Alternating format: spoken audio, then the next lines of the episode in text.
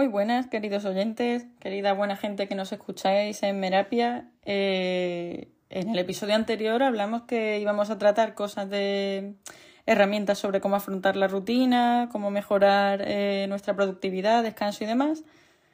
Y así va a ser a partir de la semana que viene, pero esta semana he decidido, en vez de publicar solo un podcast, solo un episodio, pues publicar dos porque me he encontrado con una seguidora muy querida y que llevaba un tiempo pidiéndome que hablara sobre el TLP o también conocido eh, el nombre completo como trastorno límite de la personalidad. Así que bueno, con ello que vamos. El trastorno límite de la personalidad, eh, en inglés llamado borderline, ¿no? Tipo de personalidad borderline, término que también se está utilizando nada más que regular en el ámbito por lo menos del castellano últimamente. Es un trastorno mental que afecta a la forma en la que una persona piensa, siente y se relaciona con el mundo, ¿no? Estas personas que lo padecen pues experimentan emociones muy intensas y que cambian muchísimo eh, y eso les lleva pues a tener muchísima inestabilidad en las relaciones interpersonales y una imagen, una autoimagen pues confusa causa bastante sufrimiento emocional y de ello se derivan pues muchas dificultades en distintos aspectos de la vida diaria de, de quien padece el trastorno límite de la personalidad. Algunos de los síntomas que tenemos son, por un lado, en primer lugar, el miedo al abandono.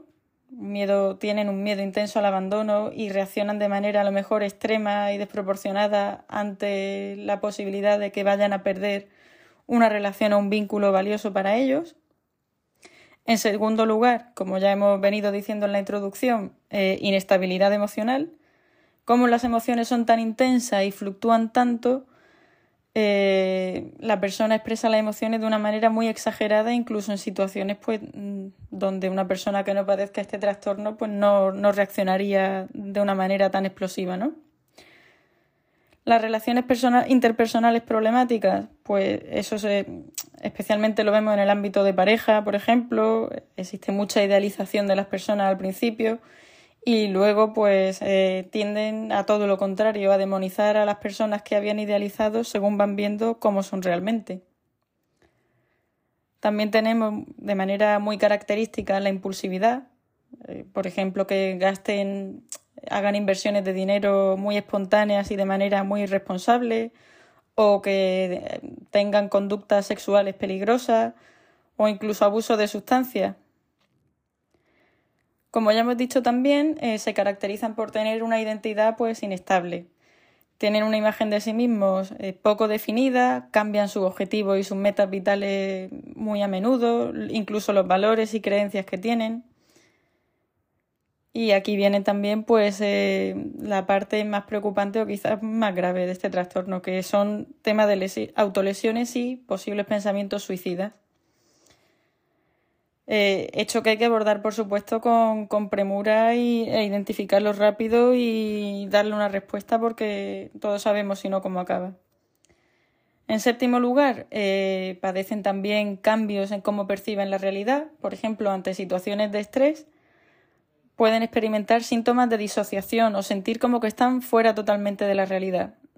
sobre el tema de la disociación recomiendo también, por favor, que quien quiera profundizar un poco más eh, vea el episodio de anedonia y disociación que hicimos recientemente, curiosamente también a petición de, seguidores muy activos.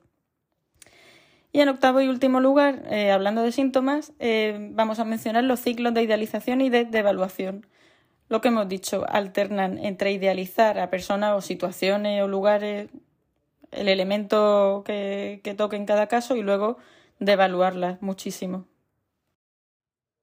Como siempre, yo entiendo que, es importante que mencionemos también factores de riesgo ¿no? que predisponen también a, padecer ese trastorno.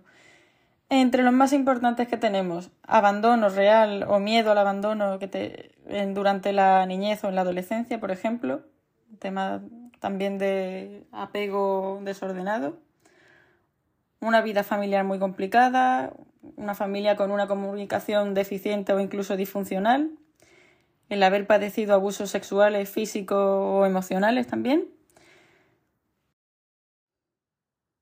Y luego importante también que mencionemos, por ejemplo, la, la comorbilidad que tiene el TLP, ¿no? Comorbilidad se refiere a que confluyan al final dos circunstancias o dos condiciones neurológicas eh, como son los trastornos psicológicos eh, en la misma persona. En este caso, pues sería el TLP comorbilidad con la depresión, con un consumo inadecuado inadaptado de alcohol u otras drogas, con trastornos de ansiedad, incluso con TCA, con trastorno bipolar, con TPT, que es el trastorno de estrés postraumático, muy interesante también y que pronto también supongo que, que tendremos que abordar la petición de hacer un episodio para él y con otros trastornos de personalidad, que bueno, el TLP es uno, pero a ver hay muchísimos. Y lo más importante al final de todo esto es comprender qué repercusiones tiene ese trastorno en la vida de la persona, ¿no? ¿Qué aspectos son los que más afectados se ven? ¿Qué complicaciones, en qué dificultades puede derivar esto?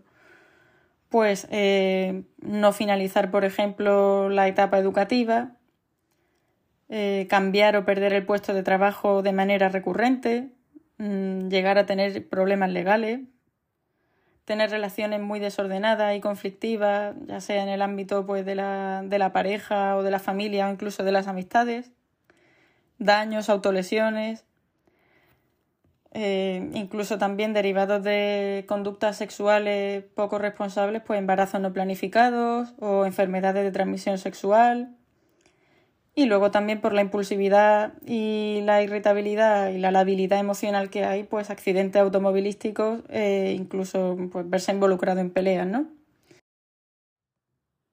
Algunos datos también sobre el TLP. Es un trastorno de la personalidad, como hemos dicho, y según las estadísticas, eh, parece ser que afectan a entre el 2 y el 8% de la población y es más común en mujeres que en hombres. Se da también una circunstancia que complica todavía más eh, diagnosticarlo y abordarlo como se debería, y es que hay escasez de profesionales especialistas en el diagnóstico y tratamiento de este trastorno en concreto. Así que eso se traduce en que puede llevar pues de media unos dos años en obtener un diagnóstico preciso y personalizado, por eso, por la dificultad de diferenciarlo de otros trastornos al final es complicado también poner la línea de corte em, entre una cosa y otra porque la persona es toda una, ¿no? Y frecuentemente pues se confunde con trastorno bipolar y con algunos trastornos disociativos, lo cual se traduce en que a veces pues el tratamiento no es el más óptimo. En cuanto al tratamiento, pues una vez que un profesional eh, ha realizado un diagnóstico completo de, teniendo en cuenta todos los síntomas, el historial de la persona, pues eh, se puede optar por hacer terapia individual, terapia grupal y en muchos casos pues eh, la terapia farmacológica para abordar esos síntomas específicos como pueden ser la depresión y la ansiedad dentro del TLP. Y en cuanto al abordaje terapéutico en consulta, digamos, Em, un tipo de terapia que funciona especialmente bien con el TLP es la terapia dialéctica conductual, que es un enfoque muy tratado para esta, para esta patología y para muchas otras, y ayuda, empodera a las personas para que aprendan cómo hacer un mejor manejo, una mejor gestión de sus emociones, eh, cómo regularlas mejor, eh, cómo desarrollar relaciones interpersonales más saludables, limitar también las relaciones que pueden ser abusivas, por ejemplo, y reducir los comportamientos impulsivos y autolesivos, que son pues, los más peligrosos.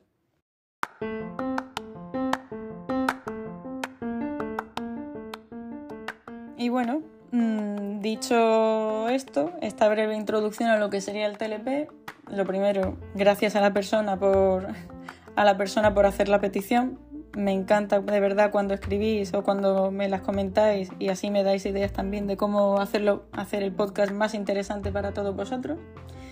Y no sé si la persona eh, tenía sospecha de que quizá alguien de su entorno lo padecía o no. Se suele dar la circunstancia de que cuando alguien pide información esto es así.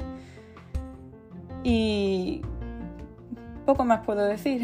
en general espero que haya sido interesante. Eh, es un tema serio, por supuesto, como todos los trastornos de personalidad. y por supuesto requieren visibilización, respeto, comprensión y, apoyo de la sociedad en su conjunto también para tratarlo y para mejorar la calidad de vida de las personas que, que lo padecen y de las que tienen alrededor también, por supuesto, de la red de apoyo inmediato. Así que bueno, muchísimas gracias a todos los que nos escucháis eh, semanalmente. Esta semana pues viene con este bonus track. No está de más y creo que es un tema muy interesante y lo dicho, os animo a que hagáis más peticiones y que vayamos compartiendo y creando una comunidad de gente dispersa por el mundo pero con algo en común. El interés por la psicología, por la salud mental y por la mejora de la calidad de vida, que para eso estamos.